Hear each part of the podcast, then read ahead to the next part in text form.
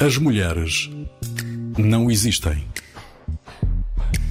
Um programa de Carla Quevedo com Matilde Torres Pereira.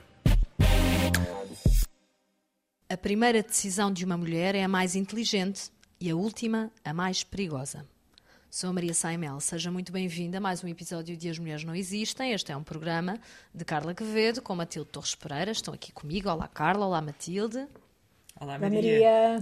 No episódio de hoje vamos receber a Raquel Vaz Pinto. Ela é professora, é investigadora, vai falar-nos sobre desigualdades entre homens e mulheres, futebol e movimentos feministas. É já daqui a pouco, aguarde um bocadinho. Até lá, Matilde, abrimos este programa com o destaque de uma outra mulher, com um nome substancialmente complicado de dizer, Jin. Quem é esta mulher, Matilde? A Jin tem um nome difícil de dizer porque se escreve Kyujin. Por isso tivemos que ir ver como é que isto se pronunciava corretamente. Uhum. De qualquer forma, há aqui uma iniciativa muito interessante do, do jornal New York Times que é de fazer uh, obituários uh, a pessoas que normalmente não eram destacadas. Portanto, eles andam a fazer este exercício de, de do revisionismo histórico na positiva. E neste caso decidiram destacar esta Shojin, que era uma poeta e resistente chinesa de, do século XIX na China. E há aqui imensos paralelismos para quem conhece a história da Mulan. Até diria que quem escreveu a Mulan, que também é baseado numa história verídica, deve ter ido fazer algumas investigações e deve ter ido parar à Shojin. Então, quem era? Ela gostava de beber vinho, gostava de espadas, gostava de fazer bombas, era mesmo uma mulher muito diferente e muito à frente do seu tempo. Uh, numa altura em que na China uh, havia uma sociedade muito patriarcal e muito enraizada, não é? Não é que agora seja muito diferente, mas a, a, grande, a, grande, a grande novidade de, desta personagem é que ela, apesar de ter no início da vida uh, seguido todas as normas, a dada altura decidiu cortar com tudo o que era convenção e fez um percurso absolutamente estonteante. ela era era casada, tinha filhos, Uh, mas acabou com o epíteto de, de Joana d'Arc da, da China, porque uh, numa altura em que as mulheres não podiam sequer sair de casa, não, não estamos sequer a, fa a falar em ter uma vida ativa, ou ter opinião, ou, ou o que seja nesse sentido. Uh, numa altura em que não se podia sair de casa, a Shojin participava em política e todos os seus gestos eram uma, uma rebeldia contra, contra a norma. Uh, eu vou citar assim muito rapidamente um poema que ela escreveu em 1903. Vou fazer assim uma tradução um bocado uh, assim sugêneres, mas é, é, algo assim. O meu corpo não me permitirá uh, de me misturar com os homens, mas o meu coração é bem mais corajoso do que o coração de um homem. E porquê é que ela escreve isto? Na altura, o Império Chinês estava bastante em, em turbilhão político, Uh, e, nesta, e é na altura em que a Shujin decide uh, começar a, a, a, como se diz, dar corpo ao manifesto, e aqui a, a expressão é, é, feliz, acho eu, porque um, depois de um casamento por conveniência em que ela se casou com um homem escolhido por ela pelo pai, uh, sete anos depois de se casar, ela, ela muda-se para, para Pequim Uh, apesar de algum desconforto com a vida doméstica, em Pequim ao menos ela, ela sentia que tinha um espaço para uh, fazer amizades com mulheres que pensavam como ela, começou a, a, a, mostrar interesse pela política, fez horror dos horrores, deixou de fazer aquela prática chinesa de, de pôr ligaduras nos pés para os tornar pequeninos, não é? Em inglês uhum. é o uhum. binding. Portanto, ela uhum. libertou os pés, bebia uhum. bastante, vestia-se de homem. Uh, gostava de, de, de, de praticar, uh, gostava de lutar à espada, uh, mas à medida que os anos iam passando, ia se sentindo cada vez mais sufocada pelo casamento. Ela sentia que, que, que o marido era pouco. tinha pouca profundidade, não tinha interesse em poesia, não tinha interesse em, em aprofundar o, o conhecimento, então ela, aos 28, aos 28 anos, decide deixar o marido, deixar os filhos, vender as joias e viajar para o Japão. E imagino que tenha sido uma decisão nada fácil de tomar, mas no Japão, então, ela junta-se a não sei quantas sociedades secretas, a Aliança Revolucionária, que, a, todas as sociedades anti-Manchu secretas ela alistou-se nelas. E, portanto, estamos a falar de uma mulher que, que fez um, uma carreira muito uh, mediática para a altura, não é? Era acusada de ser bastante naiva pelos seus críticos, como quem diz uh, ela não sabe o que está a fazer, isto é rebeldia por rebeldia.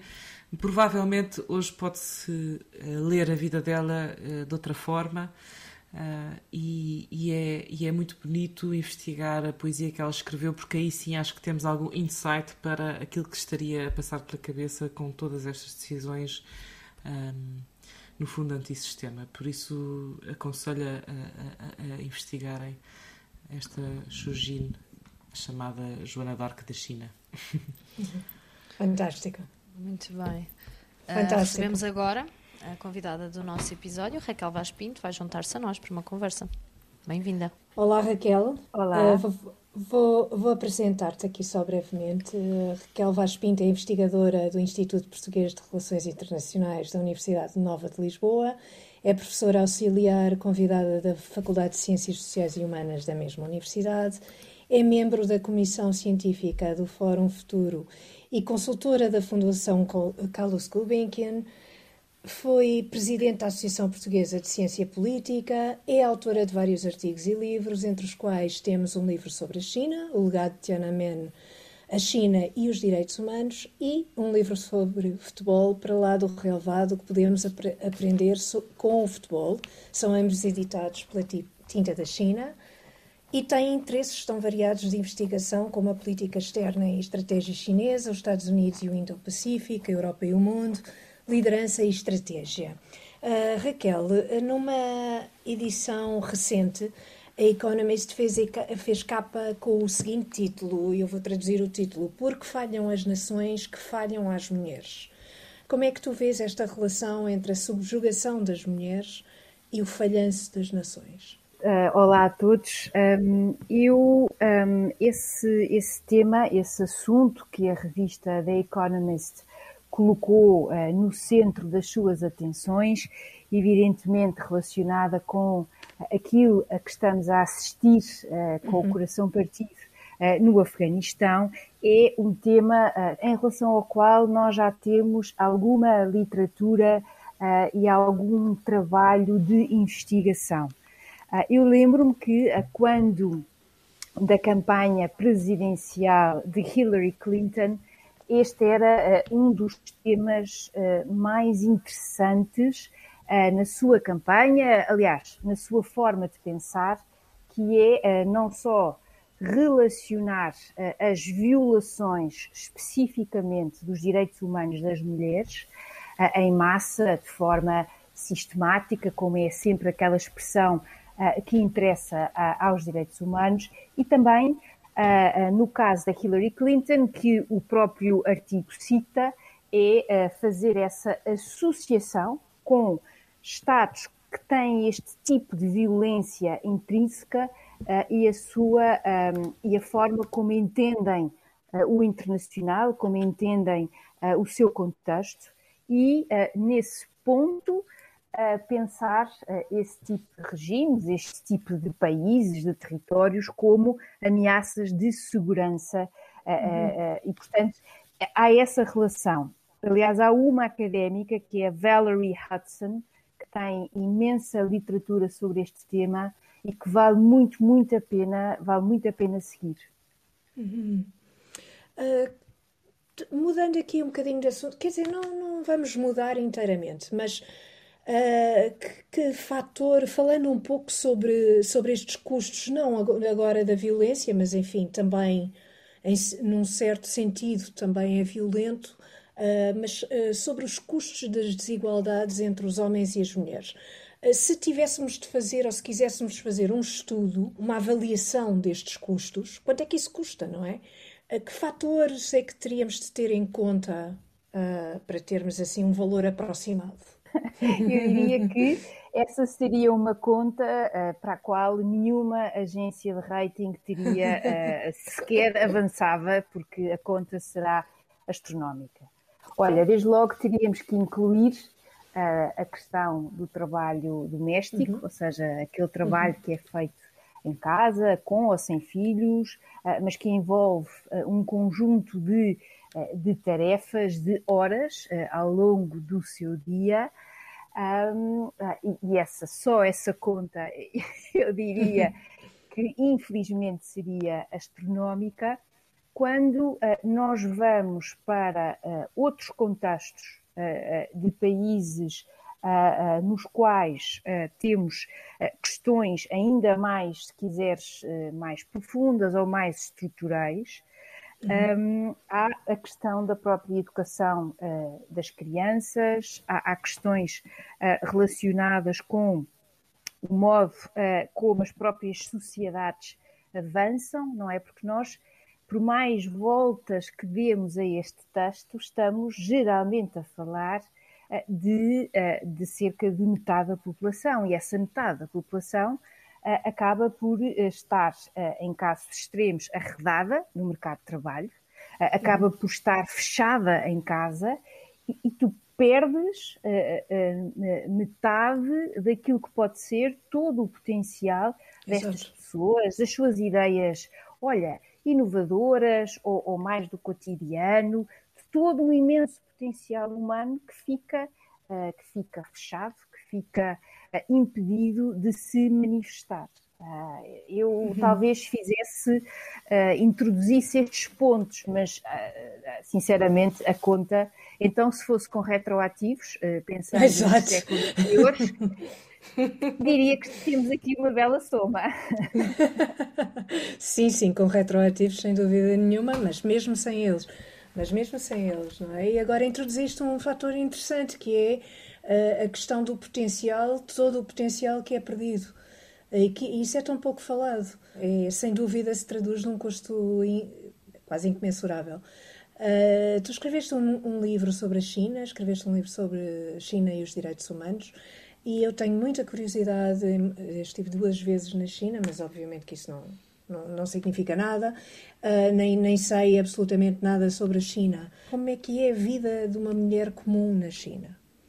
Uh, é parecida com a vida de uma mulher comum na Roma Antiga, por exemplo? Quer dizer, pertença do pai até se tornar pertença do marido? Ou estou a exagerar aqui um bocadinho? Como é que é? Fora a ligação é, à internet é igual. o Wi-Fi. Não, exatamente, só essa a diferença, com ligação e, e o, e à internet. Exato. Ligação à internet, Olha, não sei, uh... calma, depende. Pois, Sim, exatamente, era, exatamente. Olha, eu acho que a resposta a essa pergunta, desde logo, a, a primeira pergunta que temos que fazer é se estamos a falar das mulheres que são Han ou se estamos a falar de mulheres que hum. pertencem a minorias tais como os uigures. Uhum. Uh, se estivermos a falar das mulheres uigures, uh, o, o, entre aspas, o catálogo de horrores é infindável.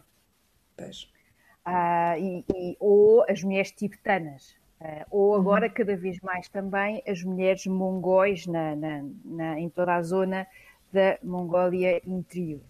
Mas se pensarmos na, naquilo que é a maioria da população, e é uma maioria esmagadora, são cerca de 92, 90% ah, de população Han, não é? é nesta população imensa que é a China, um ponto, cerca de 1,4 ah, bilhões de pessoas, a vida de uma mulher no cotidiano é uh, também aqui, olha, já, já introduzimos o tema uh, das minorias uh, étnicas, agora temos que introduzir o tema se elas vivem na cidade ou se ainda vivem ou vivem nas zonas rurais. Uhum. Aí a diferença é tremenda. Ou seja, pois, pois. nas zonas rurais a tua vida é uma vida igualmente difícil, uma, uma vida muito baseada no trabalho agrícola e, portanto, as realidades aí são ainda bastante diferentes e essa assimetria ainda hoje é uma característica deste país imenso.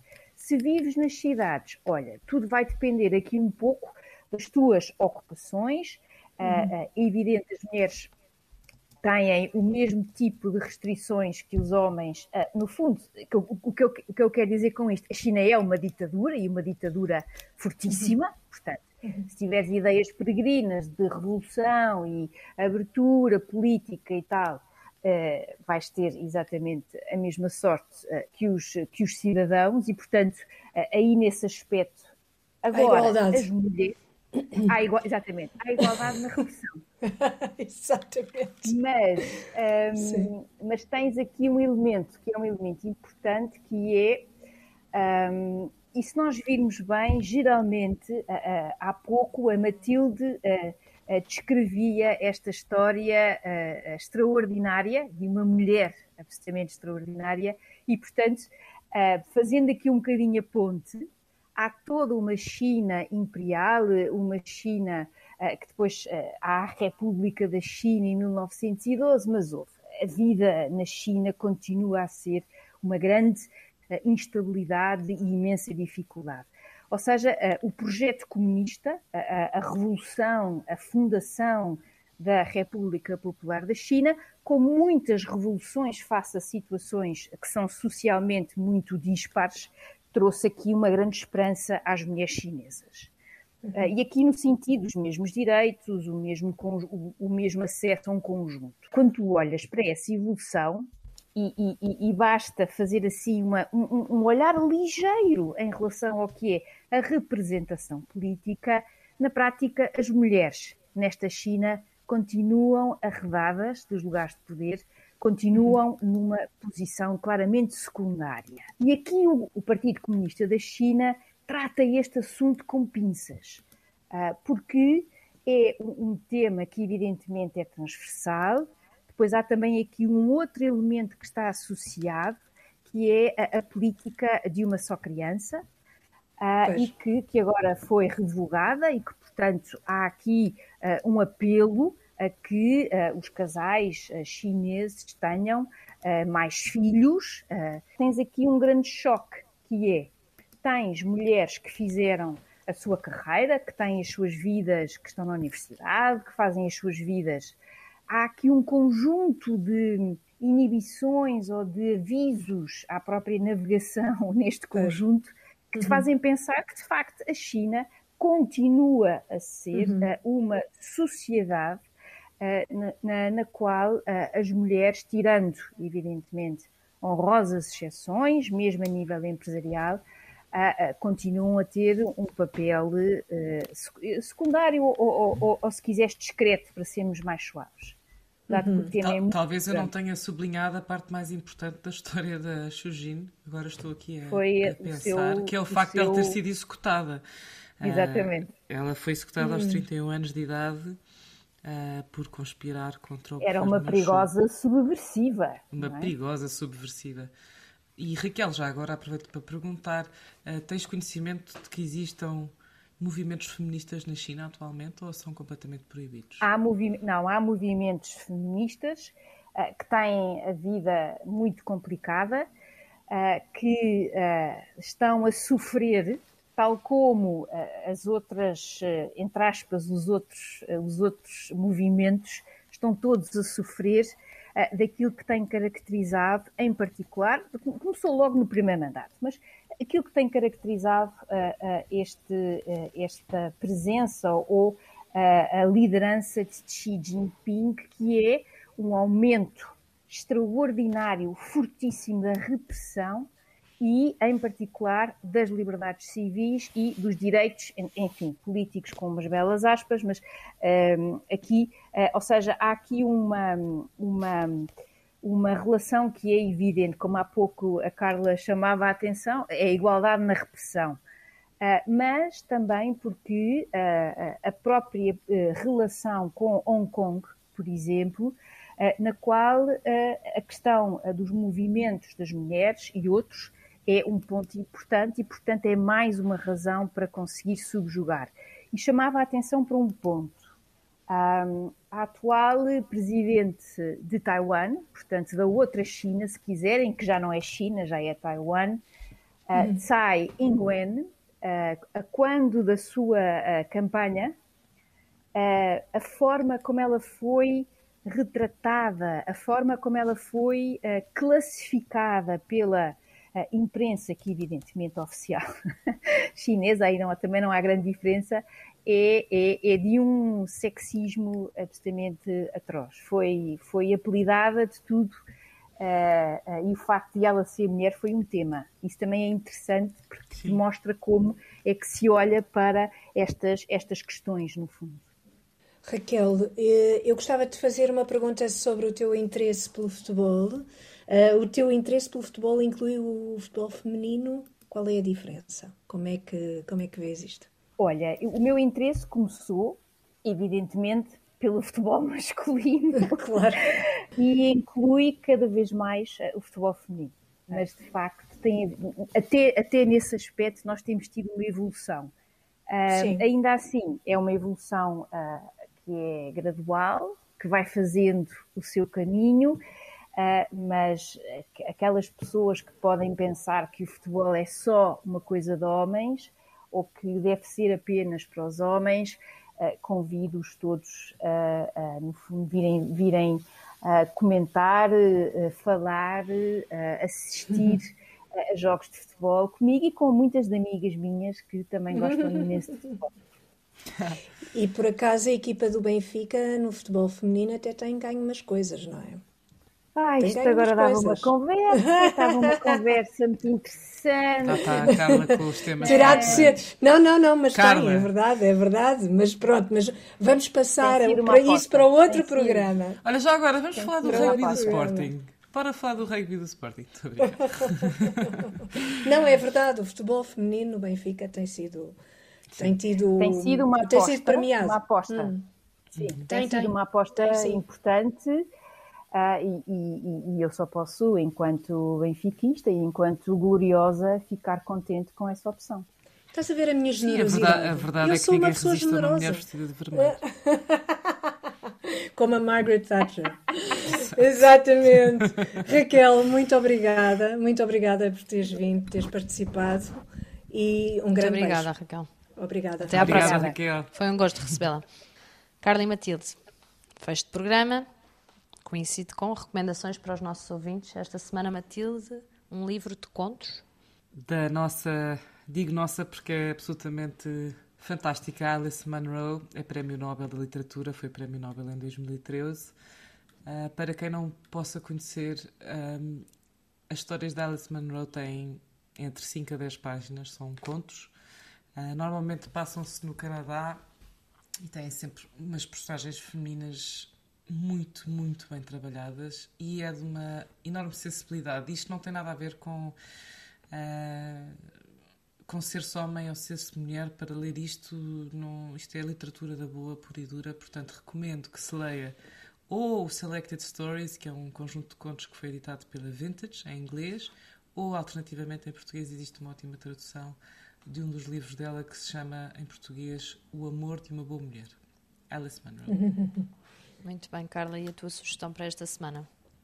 Então, a National Portrait Gallery em Londres está fechada até 2023, não fazem por menos. O edifício está a ser remodelado, mas não é só o edifício, é toda a coleção, o modo de expor, tudo está a ser repensado. E eu descobri que um dos projetos mais importantes previstos para esta remodelação uh, centra-se precisamente uh, na descoberta de mulheres uh, mulheres artistas ou fotógrafas ou pintoras uh, que, que, estavam um pouco na obscuridade uh, e tirá-las dessa obscuridade, expor a sua obra, misturando-a com, com obras de outros artistas homens. Ora, isto significa que vai haver uma maior igualdade entre homens e mulheres na National Portrait Gallery a partir de 2023, o que é um acontecimento, mas até lá podem acompanhar o projeto no site. Desculpa estar a rir. Daqui a dois anos poderemos. Já, ouve lá. Não, não é se esqueçam que isto é está online, as pessoas podem ouvir isto e até não, já claro, passou. E se calhar daqui a 30 anos em Portugal pode acontecer alguma coisa semelhante. Não, estou a brincar. Houve uma coisa, não, não é assim 2023. Daqui a bocado estamos é no Natal, daqui, não é? Já ao final da esquina, claro. Estamos quase no Natal, depois é 2022 e, e entretanto abre a National Portrait Gallery. Mas, entre, mas podem a ver Carla já está site. a prevenir. Exatamente. Eu já estou a marcar o bilhete. Por isso, a Carla já, já nessa, nesse ano não só vamos reframe as narrativas das mulheres no retrato, mas também já Exato. não vai haver já Exatamente. não haverá pandemia, não haverá chatices com Covid, vai ser todo um novo Vai mundo. ser tudo maravilhoso. Todo e é, é assim que se chama reframing The Women's Narratives. Um, agora in vamos portraiture, não é? In Portraiture, exatamente. No retrato. Bela. Uh, é é muito, muito interessante este projeto. Carla e Matilde, obrigada pelas recomendações deste episódio e agradecer também à Raquel Vaz Pinto pela presença neste episódio de As Mulheres Não Existem. Todos os episódios deste podcast estão disponíveis na RTP Play, no Spotify e também no iTunes. Se quiser entrar em contato com os seus comentários e sugestões, não se esqueça que o e-mail é asmulheresnãoexistem.rtp.pt asmulheresnãoexistem.rtp.pt Relembrar também que este é um programa de Carla Quevedo com Matilde Torres Pereira. Eu, Maria Saimel, despeço-me agradecendo às duas, dizendo que connosco esteve o Gonçalo Lopes e foram dele os cuidados técnicos. Até ao próximo. As Mulheres Não Existem, um programa sobre mulheres para ouvintes de todos os géneros. As mulheres não existem.